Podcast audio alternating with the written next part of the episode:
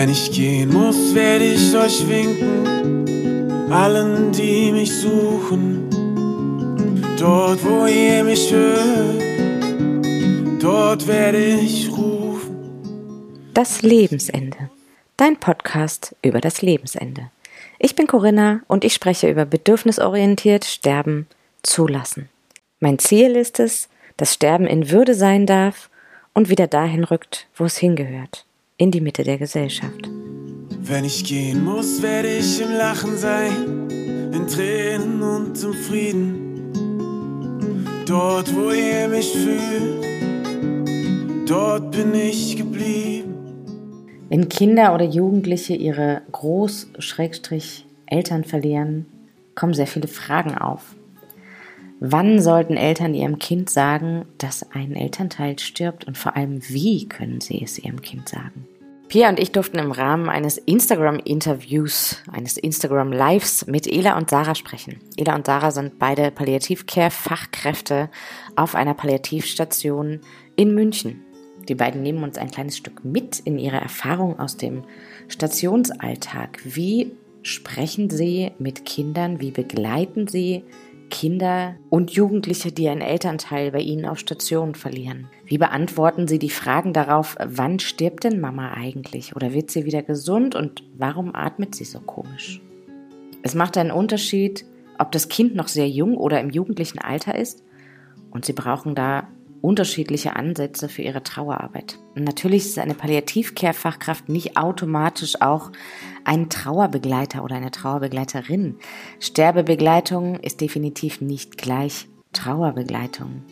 Ja, und gleichzeitig suchen Kinder und Jugendliche sich ihre Ansprechpartner aus, denen sie vertrauen. Und da kann eben gerade diese Fachkraft ein ganz, ganz wichtiger Ansprechpartner sein, der genau dann da ist, wenn die Eltern eben gerade nicht da sein können oder sich auch nicht alleine trauen.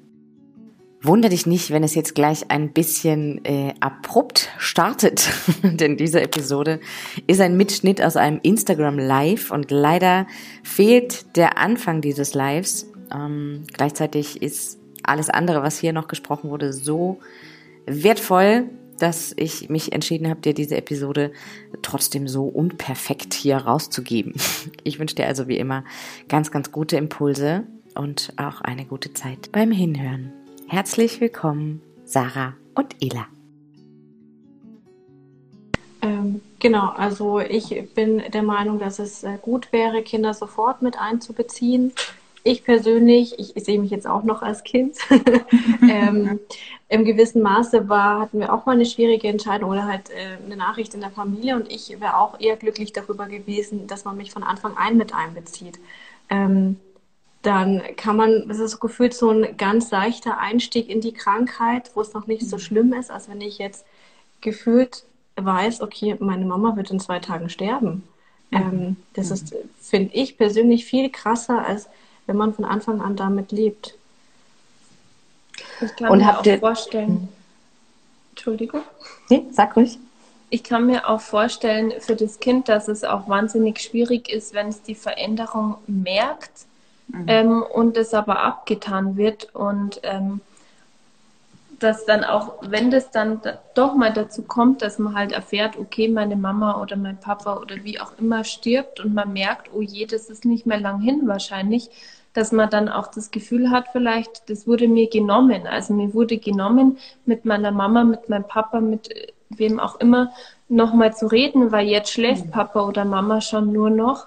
Mhm. Ähm, und dass dann auch einfach, also abgesehen von Trauer, auch eine wahnsinnige Wut entstehen kann. Und die auch, also ich meine, das Kind merkt sich das ja dann vielleicht auch. Ähm, und das, das ist ja nicht damit dann abgetan. Mhm. Und habt ihr an der Stelle ähm, irgendwie eine Möglichkeit, da reinzugehen mit Gesprächen oder da in, in Kontakt zu kommen? Also das kommt dann auch wieder darauf an, wie offen natürlich die ähm, Patienten und Angehörigen uns gegenüber sind. Ähm, manchmal merkt man schon, dass, dass sofort die Frage kommt, also so und so ist die Situation, wie können wir damit umgehen oder wie seht ihr das? Und ich bin sehr froh, weil ich glaube, dass in unserem Team zumindest alle das gleich sehen oder sehr, sehr ähnlich sehen, dass, ähm, dass man die Kinder schon mit einbeziehen sollte, wenn die Kinder das auch möchten, aber das ist ja dann das, das Weitere, was man eben ähm, sich anschauen kann, inwiefern die Kinder das überhaupt möchten.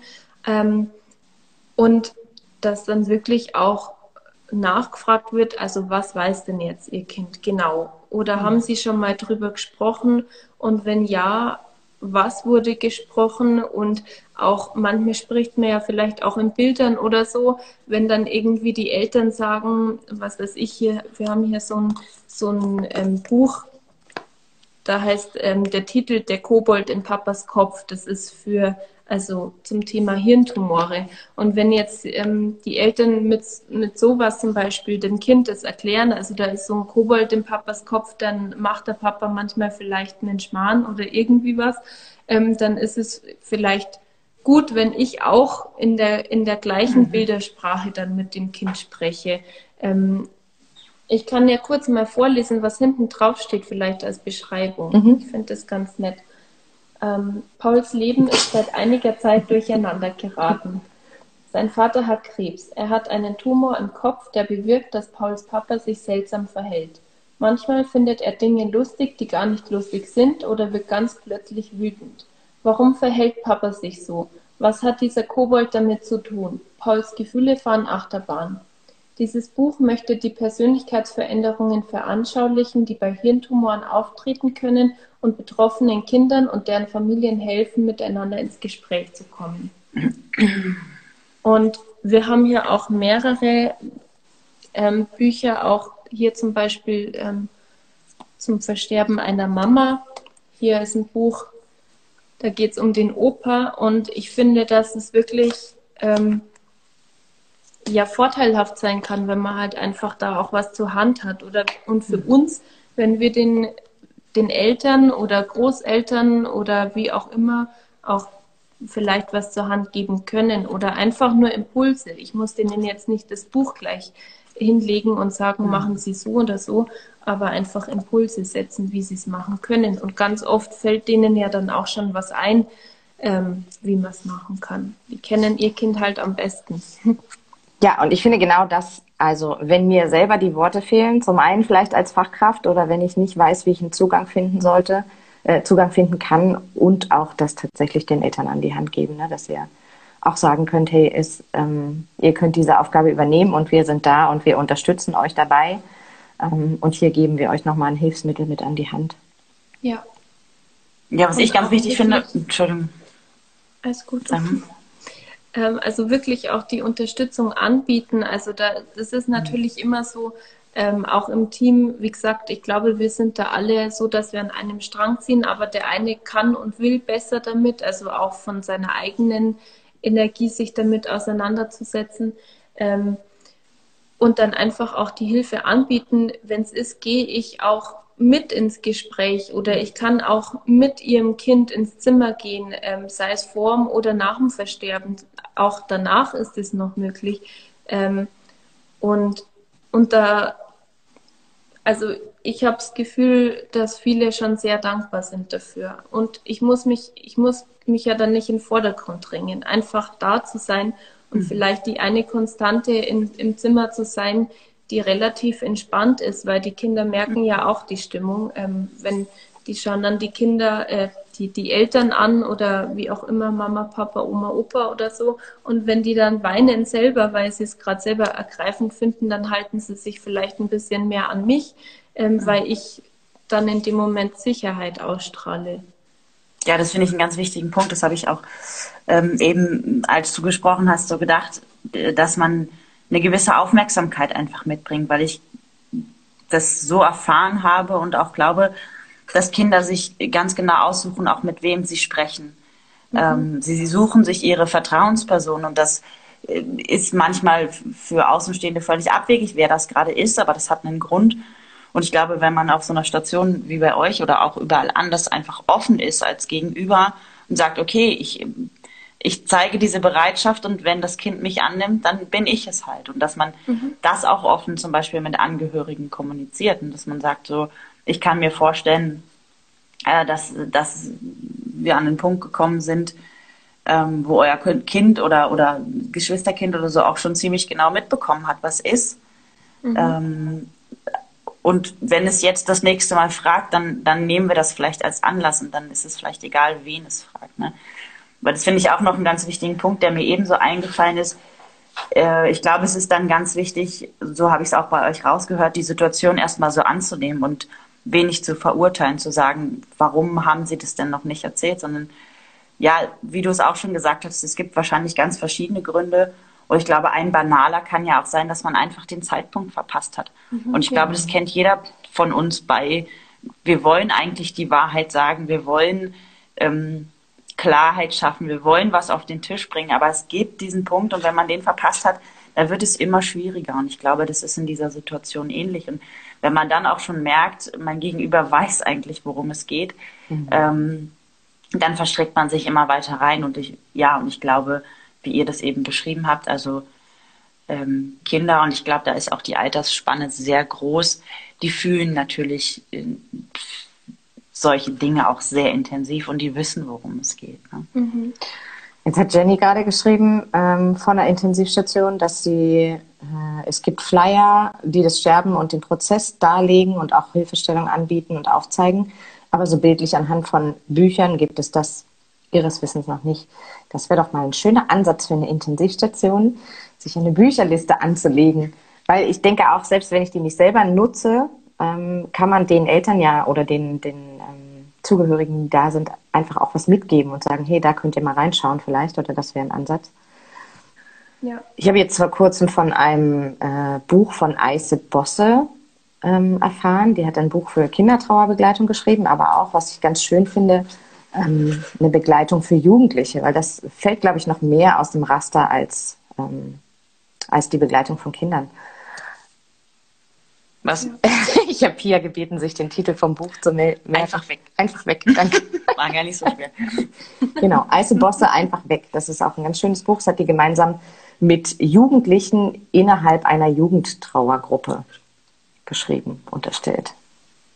Ja. Was ich, da, wenn ich da noch mal so reingreifen darf, ich weiß, ich bin da immer sehr idealistisch, aber ich glaube, Bücher hin oder her, ähm, dass auch da, egal an welchem Ort ich bin, ich Möglichkeiten schaffen kann und wenn ich halt ein Bild male. Ne? Mhm. Also natürlich ist es schön, wenn ich, wenn es tolle Materialien gibt und wenn ich dann auch noch eine Kunsttherapeutin an der Hand habe oder so. Also natürlich geht es sehr optimal, aber und das ist mir wichtig, da ist auch das Aber sehr gewollt, aber auch in nicht optimalen ähm, äußeren Bedingungen kann ich mir Dinge ähm, schaffen, so und kann mh, mm, Kinder vorbereiten, mhm. ja, glaube ich. Ja. Und ähm, wie nehmt ihr denn die Unterschiede wahr zwischen Kleinkindern und Jugendlichen? Könnt ihr das so benennen? Ähm, ich finde Kleinkinder machen es persönlich super. Also gefühlt ist es total einfach. Ähm, die nehmen sich das, was sie brauchen. Die gehen aus dem Zimmer, wenn sie das möchten. Ähm, holen sich irgendwas zum Spielen, greifen jemanden von uns einfach ähm, mhm. und gehen dann wieder ins Zimmer. Oder sagen, sie, können, sie möchten nicht mehr, sie möchten nach Hause. Mhm. Die sind traurig, man merkt es auch, aber es ist trotzdem irgendwie viel lockerer. Ähm, bei Jugendlichen ist es dann einfach schwieriger, weil sie, glaube ich, auch einfach den Bezug zum Verlust einfach mehr spüren und auch natürlich es äh, gelernt haben, was es heißt, jemanden zu verlieren und was, was Schmerz bedeutet. Und ähm, da hat man das Gefühl, dass die Auswirkungen viel stärker sind. Ähm, die sind oft sehr zurückhaltend oder ziehen sich eben zurück, ähm, haben andere Auswirkungen, dass sie daheim nichts mehr essen. Da merkt man das schon viel deutlicher. Mhm. Ja, und ich glaube, das, Entschuldigung, das, das hat natürlich auch mit den unterschiedlichen Lebensphasen, in denen sie sich einfach gerade befinden, zu tun. Ne? Also, und mit den Erfahrungen, die sie auch gemacht haben bisher. Ne? Ja, ja, und kleine Kinder sind ja von, von Grunde auf sehr nah an ihren Bedürfnissen mhm. und ähm, die auch ähm, deutlich zu machen und, und zu stillen. So, ne? Ja. Hier ist einmal die Frage, was meint ihr, wenn der Verstorbene nicht mehr so schön aussieht, ist es gut, trotzdem nochmal die Kinder mit reinzunehmen, wenn sie es möchten?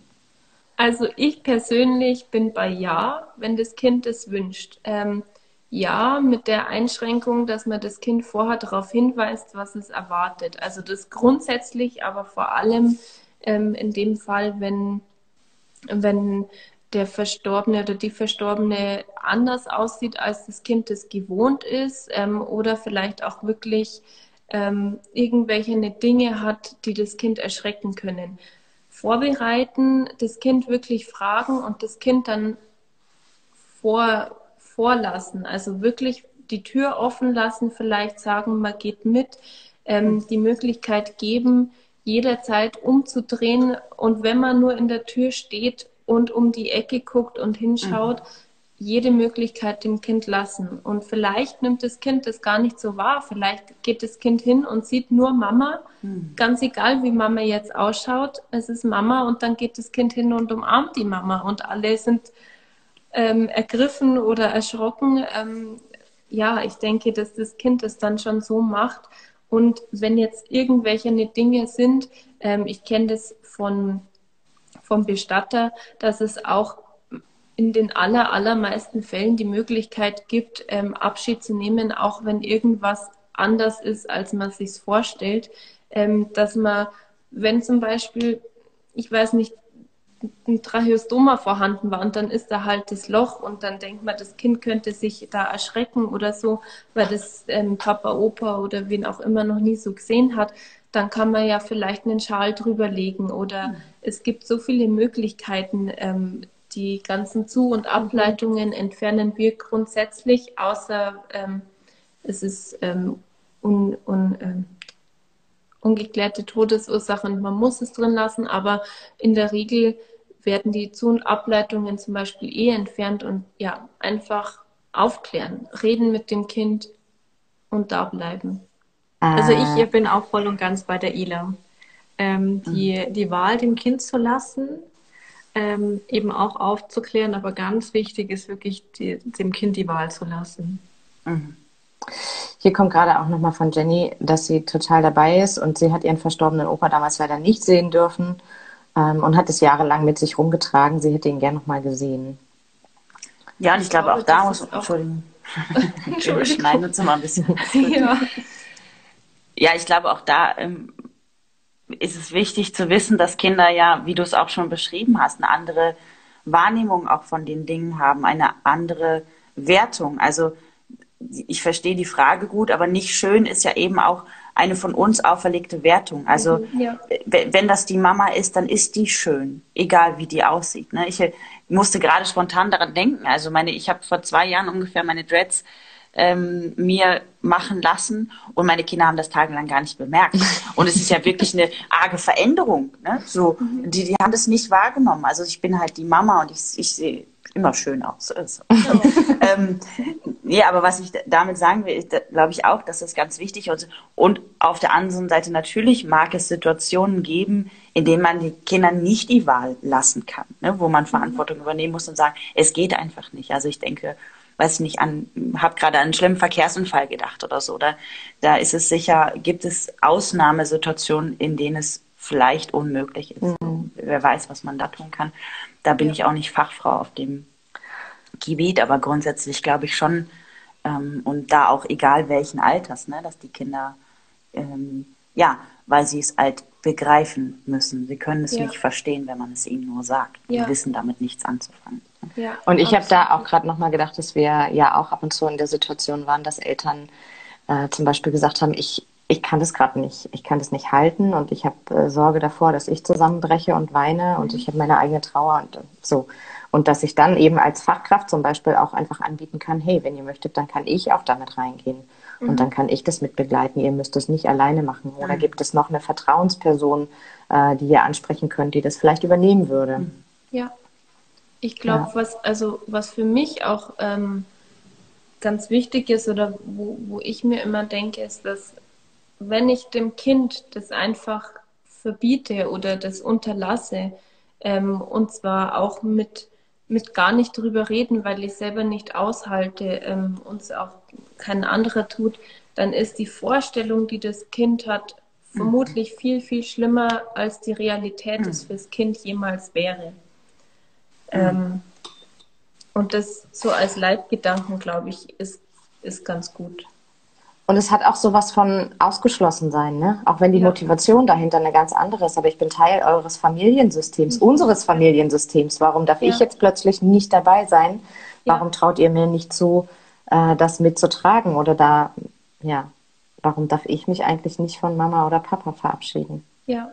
Und ich finde, das, was Ela eben gesagt hat, ist auch zu dem eigentlichen unserem heutigen Abendsthema so ähm, ganz, ganz wichtig, dieses, ähm, also das, was entsteht, wenn ich nicht darüber rede, das, was entsteht, wenn ich nicht teilhaben kann, ist häufig vermutlich viel schrecklicher als das, was eigentlich ist. Also Dinge, die ich weglasse, ähm, die ich nicht erzähle, auf die ich nicht vorbereite, Fragen, die ich nicht beantworte, die sind ja nicht einfach weg, sondern die Kinder finden in ihrer Fantasie garantiert eine Antwort darauf Ja. ähm, und machen sich ihre eigenen Gedanken. Und was da sich bei zusammenreimt, können wir uns, glaube ich, ähm, in unserer Erwachsenenfantasie gar nicht mehr vorstellen. Aber da entstehen, glaube ich, beeindruckende, fürchterliche Konstrukte. So. Und was, glaube ich, auch schnell entsteht, ist das Gefühl von Schuld. Also bin ich schuld daran, ähm, was da passiert ist und jetzt darf ich da nicht mehr hin. Ja. Jugendliche, da waren wir eben so ein bisschen auch hängen geblieben, ähm, haben häufig wahrscheinlich ganz andere Bedürfnisse, können die vielleicht auch nicht mehr so klar oder können die nicht mehr, also, also die können die in dem Moment vielleicht nicht so klar äußern, weil sie sowieso in einer recht ähm, umwerfenden Lebenssituation sind. Ähm, habt ihr da ein Beispiel? Wie, Wie, wie Jugendliche reagieren? ja, Ähm, also wir hatten jetzt vor kurzem eben ähm, auch eine Familie, ähm, ich weiß gar nicht, wie das da war, ob die relativ zeitig aufgeklärt wurden. Auf jeden Fall ähm, war es so, dass die Tochter jedes Mal nach dem Besuch äh, sich mehrmals übergeben musste daheim, auch kaum gegessen hat und ähm, der Sohn sich äh, immer mehr einfach in seinem Zimmer zurückgezogen hatte. Ähm, also es wirkt sich viel mehr körperlich äh, bei den Jugendlichen aus.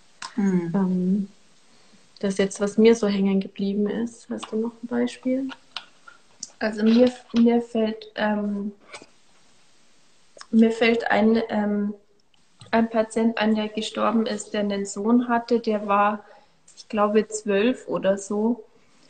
Und der hatte dann das sehr, sehr, sehr, sehr große Bedürfnis, ähm, die Männerrolle in der Familie zu übernehmen und hat alle rumgescheucht und wurde für, für die Mama und auch für die anderen wirklich schwer aushaltbar, weil er einfach so extrem wütend war und rumgeschrien hat und gesagt hat, was er, also nicht, eigentlich nicht gesagt hat, was er will, sondern nur erzählt oder ähm, gezeigt hat, was er alles nicht will.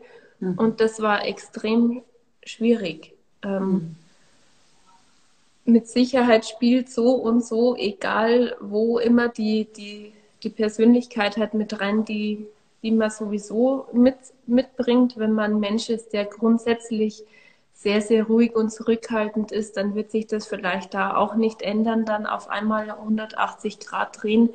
Ähm, und ich erinnere mich auch, dass es ähm, keine, ich sage jetzt mal, also keine, keine deutschstämmige Familie war, wo vielleicht dann nochmal ein anderer Hintergrund war, weil ihm, glaube ich, schon auch so ein bisschen mit aufgelegt wurde, dass er jetzt der Mann ist im Haus. Ähm, Hm. das spielt dann alles mit rein. Aber ich Ja, glaube, und es was mir, so was mir und spontan dazu sein. einfällt, ist auch die Kontrolle wieder gewinnen zu wollen. Ne? Mhm. Also in diesem ähm, einfach ähm, ja auch herrisch werden und wütend werden. Das macht ja auch klar, dass da ein Kontrollverlust stattfindet und dass, dass, äh, dass das nicht aufzuhalten ist. Ne? Also Ja.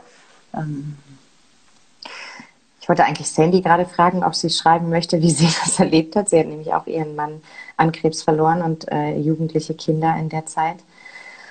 Äh, sie hat die Kinder natürlich immer noch, jetzt mit einem anderen Alter. Und sie schreibt gerade, dass ihre Tochter richtige Fressattacken danach hatte. Und dann kam hier einmal noch ein Kommentar, ähm, dass das Kind gefiebert hat als Reaktion darauf. Ja.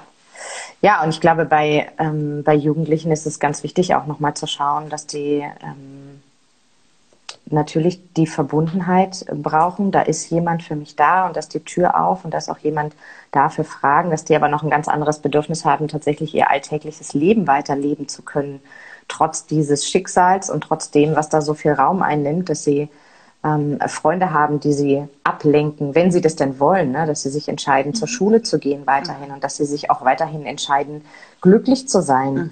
dass es tatsächlich beide Seiten gibt, so wo, glaube ich, die Kleinkinder noch viel eher ähm, so sehr den Bezug zu den Vertrauenspersonen brauchen, geht der Jugendliche vielleicht eher noch nach außen. Mhm. Und da ähm, gibt es ja auch ganz, ganz viele Angebote ähm, für Jugendtrauergruppen. Und da finde ich es ganz wichtig, dass man tatsächlich ein passendes Alter findet, ne? dass die mhm. sich mit Gleichgesinnten auch austauschen können ähm, und gleichzeitig jemanden haben, der nichts damit zu tun hat mit dieser Situation, sondern das ganz im Außen stattfinden kann. Ja, und genauso wie ich sie, also wie ich sie teilhaben lasse, lasse ich sie aber auch, wenn sie nicht teilhaben ja. wollen, finde ja. ich. Ne? Also auch zu sagen, ähm, weil äh, kam eben auch ähm, von Lisa so dieses, ähm, sie nehmen, was sie brauchen. Und das finde ich auch ganz wichtig, dass, dass man, und das sagen wir auch immer wieder, auch gerade wenn es um kleine Kinder geht, also Fragen beantworten, ehrlich sein, klar sein, kindgerecht.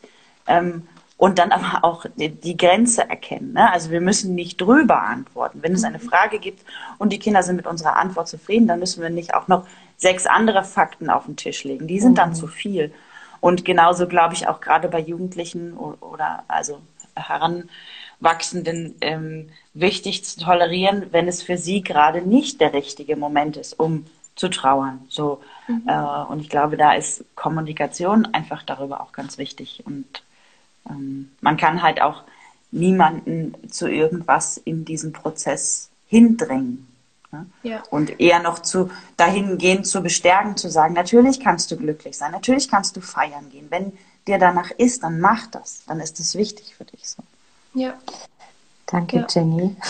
Dankeschön. ähm, hier kommt einmal von geliebtes Einzelkind. Wichtig ist, dass schon im Kindesalter der Tod kein Tabu sein darf. Dann können auch Jugendliche damit umgehen. Mhm. Da gehe ich so sehr mit. Ich glaube, da gehen wir alle mit. Ja. ähm, dass wenn einfach auch schon Berührung mit diesem Thema stattfindet, ohne dass es mhm. existenziell ist für die Kinder mhm. oder Jugendlichen in dem Moment, ähm, dann haben sie schon mal eine Vorbereitung, dann haben sie schon mal eine Idee davon und vielleicht auch schon mal eine Idee davon entwickelt, wo diese Menschen dann sind oder was sie sich unter Tod und Sterben vorstellen, was es bedeutet, Verlust zu erleben.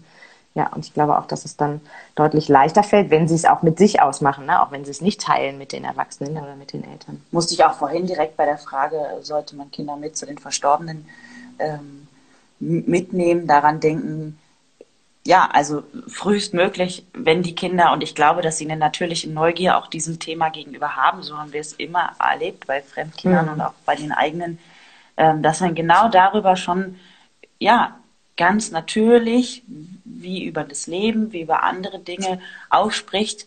Ähm, und dann ist, glaube ich, auch dann kann diese Vorstellung gar nicht erst so schrecklich werden. Ne? Also wie, wir haben auch häufig schon über Mama, wie, wie sehen denn Tote aus? Mama haben Tote die Augen auf, Mama stehen Tote noch, äh, können Tote noch sitzen. Also einfach so, und auch da, ja, Frage beantwortet, okay. Dann, und dann mhm. geht das Spiel weiter. Und ähm, ja, ich finde es einen ganz wichtigen Aspekt. Also das ist ja das, wo wir auch viel drüber reden, was, was ja auch euer und unser Herzensthema so ist. Also einfach ja, dahin, wo es hingehört. Ne? So, das ist ein Lebensthema und das darf es auch sein.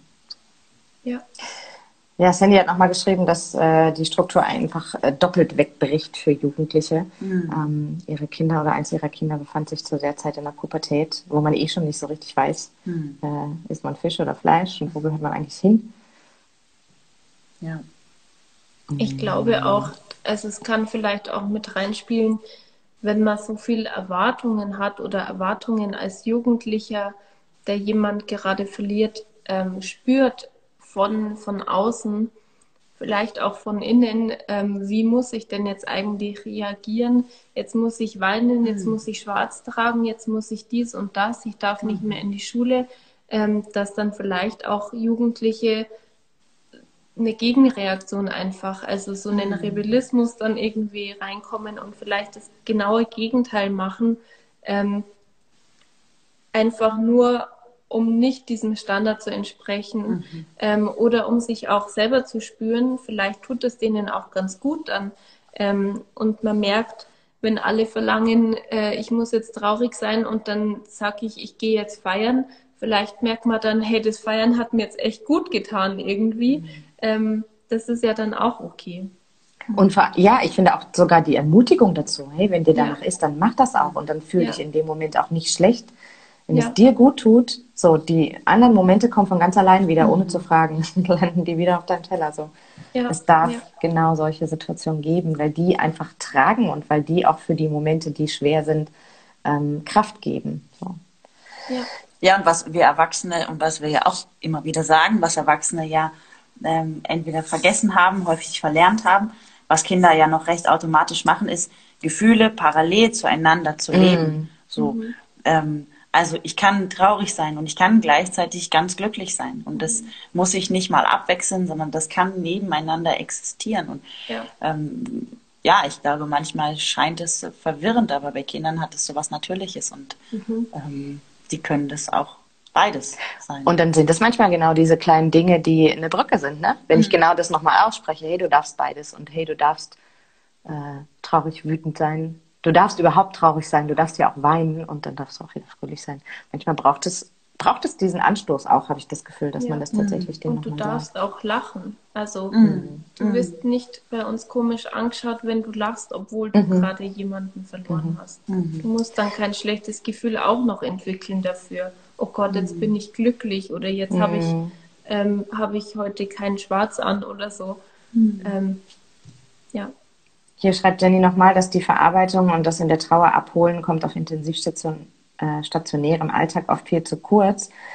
Dabei ist es so wichtig, die Menschen an diesem Punkt nicht allein zu lassen. Und ja, das passt irgendwie ganz gut zu genau dem. weil ich denke auch gerade, wenn man wenig Zeit hat, dann ist es ähm, häufig die Haltung. Und ich kann mit, mit Worten auch schon ganz viel ähm, bewegen oder begleiten, auch wenn ich nicht viel, viel Zeit habe, um mich dort ans Bett zu setzen. Also einfach auch in den Gefühlen zu bestärken.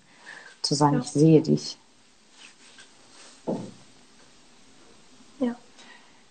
Ähm, vielleicht einfach so als konkretes Beispiel, wenn wir nehmen jetzt einfach mal eine fiktive Familie, ähm, äh, der Norm entsprechend Vater, Mutter, Kind. ähm, das, die Eltern kommen frühzeitig zu euch, weil sie gut beraten sind und möchten von euch jetzt wissen, wie erklären wir unserem siebenjährigen Kind, dass seine Mama im Laufe der nächsten Monate versterben wird? Wahrscheinlich. naja, kann ja auch sein. So, so, ne? Ja. Also sie sind. Ich habe nicht gelacht, Entschuldigung. Nee, darf ja alles sein, ne? Also ihr wisst, was ich meine, ne? Was, ja. was würdet ihr den Eltern sagen? Was, was können sie für Worte nehmen? Also ich würde grundsätzlich dann erstmal Entschuldigung. Entschuldigung. Sarah geht schon mal. Wir haben nichts dazu zu sagen. Ich, ich wollte gerade niesen und ich dachte, Ela macht einfach weiter, dass ich so vertuschen kann. Aber nee, nee, hat nicht funktioniert. du weißt jetzt. Oh, okay. ähm, also ich würde, ich würde tatsächlich ähm, vorab schon mal fragen, was ist denn schon besprochen? Also wirklich, auf welcher Basis sind wir hier? Ähm, und dann kommt es vielleicht sogar auch tatsächlich darauf an, was die, wer war krank? Die Mama?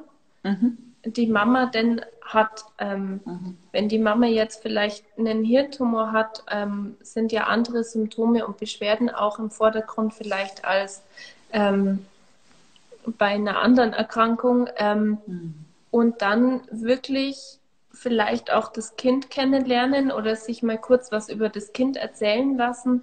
Wie ist denn euer Kind? Also auch wirklich, wie alt ist das Kind? Wie ist mhm. es so? Ist es ein sehr, sehr offenes Kind, das immer gleich überall hinläuft oder ist mhm. es sehr schüchtern?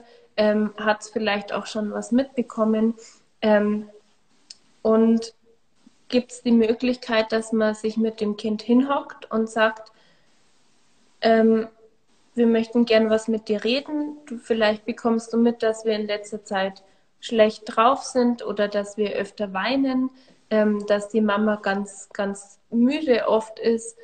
Ähm, und hast du da Fragen vielleicht schon dazu? Vielleicht kommt das Kind von alleine und, und mhm. ähm, stellt dann schon irgendwie ganz offene Fragen. Und dann wirklich, also ehrlich sein. Mhm. Wie du vorher auch schon gesagt hast, Pia, man muss jetzt nicht auf eine Frage fünf Antworten geben und man muss, also man muss nicht, man soll nicht lügen, aber man muss ja auch nicht alles erzählen. Also mhm. ähm, wenn, wenn die Antwort ausreichend ist, muss man vielleicht auch nicht belastende zusätzliche Themen dann noch mhm. anschneiden oder auch ähm, nicht alles auf einmal, also häppchenweise. Sich das Kind anschauen, wie geht es dem Kind? überhaupt grundsätzlich, grundsätzliche Dinge in den Rahmen schaffen. Also vielleicht nicht in der U-Bahn, ähm, wenn man in zehn Minuten aussteigen muss oder so, sondern wirklich ähm, ja zu Hause das machen oder an einem sicheren Ort vielleicht noch die Tante oder wer auch immer im Nebenzimmer, dass das Kind dann dahin gehen kann, mhm. ähm, wenn es alleine sein möchte oder auf dem Balkon. Ähm, das ist sicher bei jedem Kind anders und bei jeder Familie. Ähm, und dann ehrlich sein. Und wenn das Kind, wenn das Kind Fragen hat, die beantworten. Ja. Und ja, was du gerade nochmal gesagt hast, nicht darüber hinaus, das kam vorhin einmal als Kommentar und es ist mir auch ganz wichtig, dass wir den Kindern auch vertrauen dürfen, dass sie genau das fragen, wo sie die Antwort vertragen können, kindgerecht natürlich. Ja. Und ja. Ähm, auch deswegen schon allein nicht darüber hinaus zu gehen, ne? Ja, ja. Und trotzdem kann ich sie mit einer inneren Haltung ja dazu ermutigen, mhm. zu fragen. Ne? Also, dass ich, wenn ich mir klar bin, dass ich auf diese Fragen gefasst sein werde, weil ich eine Antwort darauf habe, weil ich mir klar darüber bin, dass ich ehrlich sein kann und das, das muss man einfach auch mal dazu sagen, ähm, dass, also, und ich war selber ja nie in der Situation, aber es gibt ja schon andere Dinge, wo einem irgendwie das im Hals stecken bleibt, wenn man äh, das versucht, einem Kind zu sagen. Ne? Und ähm, ja, wenn man darauf gefasst ist, wenn man da eine Haltung zu hat, klar kann man das, denke ich, auch nach und nach machen. Das kommt wahrscheinlich auch darauf an, ähm, wie akut das jetzt ist. Also wenn, mhm. wenn jetzt das Kind ähm, oder die Familie hierher kommt und der Mama geht schon richtig schlecht, dann ist es vielleicht auch ähm, schwierig dann zu sagen, jetzt fangen wir heute mal so ein bisschen damit an und mhm. dann ähm, bin ich zwei Tage im Frei und dann in drei Tagen machen wir weiter oder mhm. so. Ähm, das muss man ja auch mit berücksichtigen.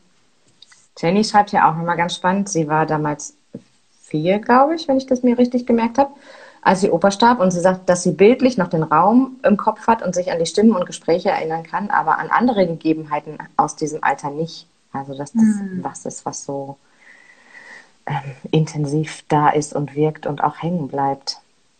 Ja, und ich finde ganz wichtig, äh, da auch an den Formulierungen zu sein, bei, vor allem bei kleinen Kindern, aber auch bei Jugendlichen, ähm, was ihr angesprochen habt, die Wahrheit zu sagen, dass wir eben nicht sagen, die Mama schläft ein oder der Opa schläft ein oder die Mama ja. geht auf eine lange Reise, weil das einfach Ängste auslöst bei Kindern. Ähm, ja. Was passiert, wenn ich jetzt einschlafe, bin ich dann ja. auch tot? Wenn ähm. Papa morgen Abend einschläft, ist er dann auch tot?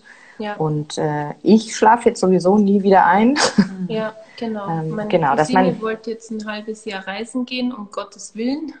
genau. Mhm. Und dass man wirklich sich traut, das auch tatsächlich in den Mund zu nehmen. Der Mensch stirbt oder er ist gestorben oder er wird sterben.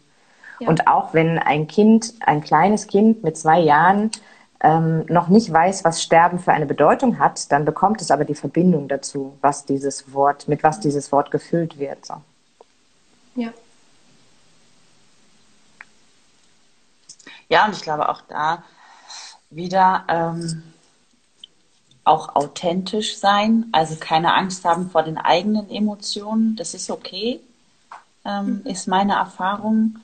Kinder dürfen sehen, dass wir traurig sind, weil das macht ihnen auch das Gefühl von, ich darf das, ne? Mama ist traurig, ähm, ich, das ist okay, wenn ich jetzt traurig bin.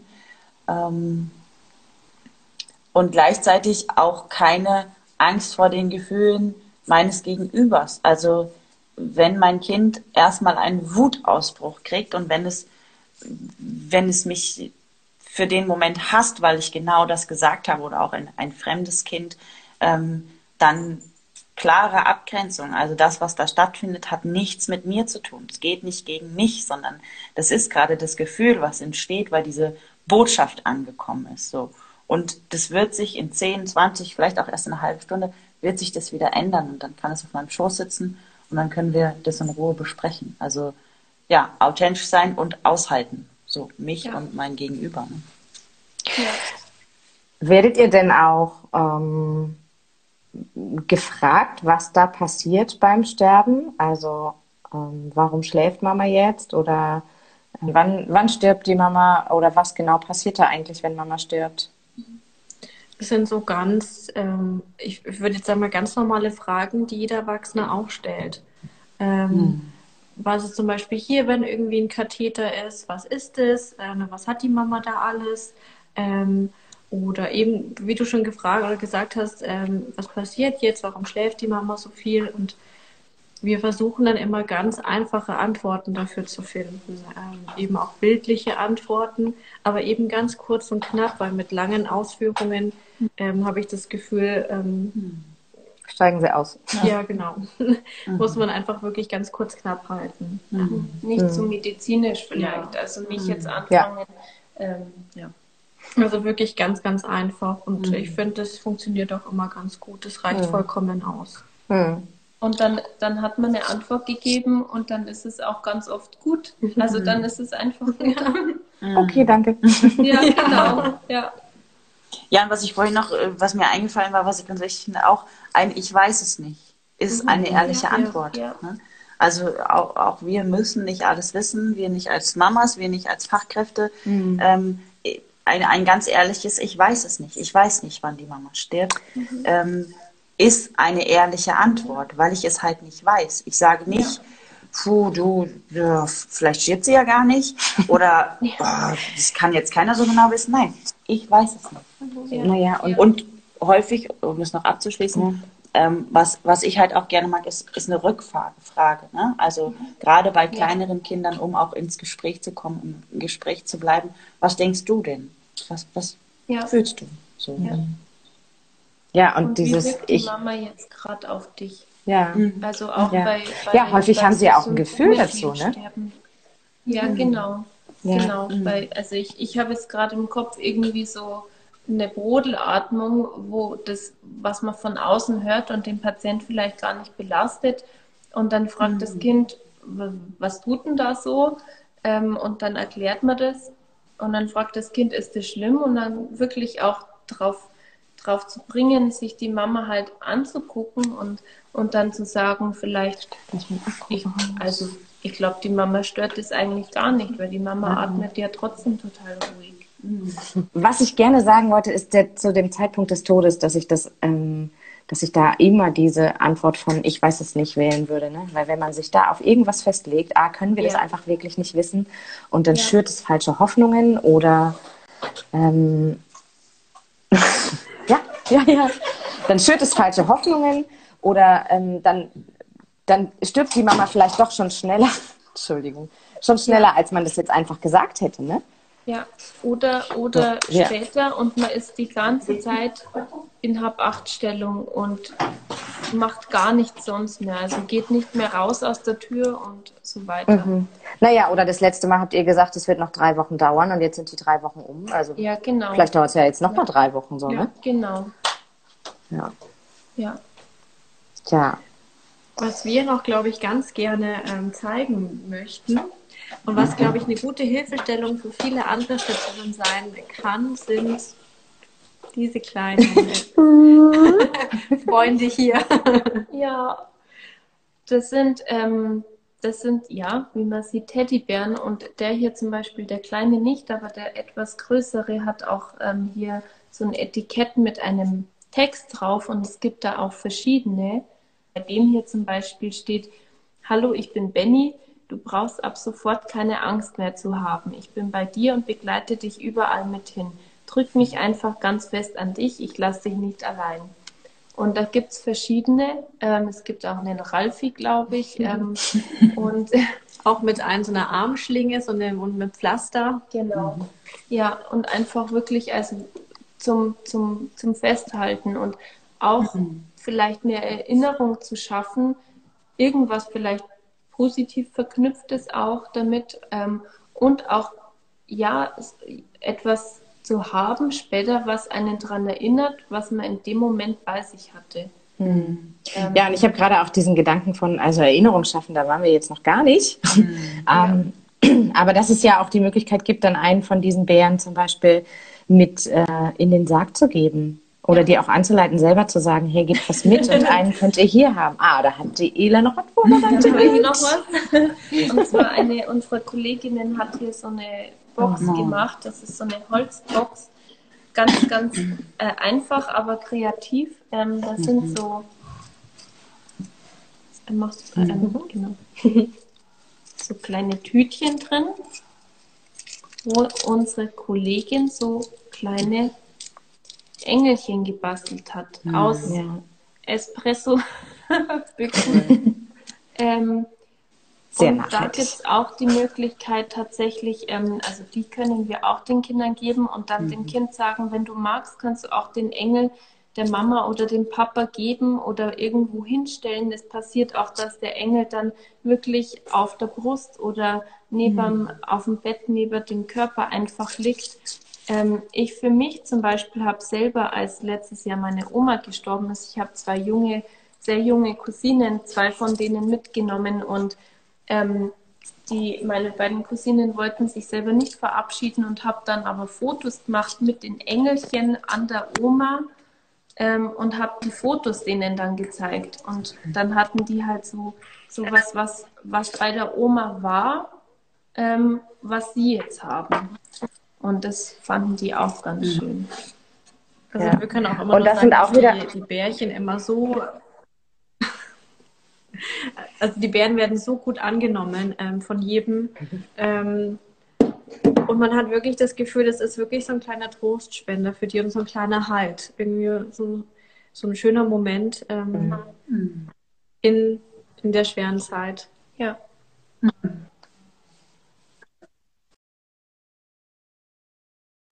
Intensivstationen zum Beispiel wieder, ne? Oder Pflegeheime für Stationen, ja. Bereiche, die sich damit beschäftigen und vielleicht sagen, hey, wir haben wirklich nicht so viel Zeit ähm, ja. einfach auch nur als Anleitung mitzugeben. Denkt darüber nach, was ihr euch austauschen könnt, wo ja. ihr Verbindungen findet, wo ihr Erinnerungen schaffen könnt. Genau, dann reicht auch erstmal nur die Anleitung dazu. Ja, Impulse einfach setzen. Also ich glaube, ganz viel kann dann schon auch von alleine kommen oder ähm, dann eigene Wege einfach äh, finden. So, und da wir die Gewohnheit nicht brechen wollen, fehlt genauso wie der Anfang auch das Ende dieser Episode. Also an der Stelle nochmal vielen, vielen lieben Dank, Ela und Sarah, dass ihr da wart. Ich habe mich gefreut, dass auch Pia jetzt endlich mal wieder hier zu hören ist. Und bedanke mich natürlich auch bei dir fürs Hinhören. Wenn du Fragen hast, schreib mir gerne eine Mail. Alle relevanten Links zur Episode findest du wie immer in den Show Notes. Bis zum nächsten Lebensende.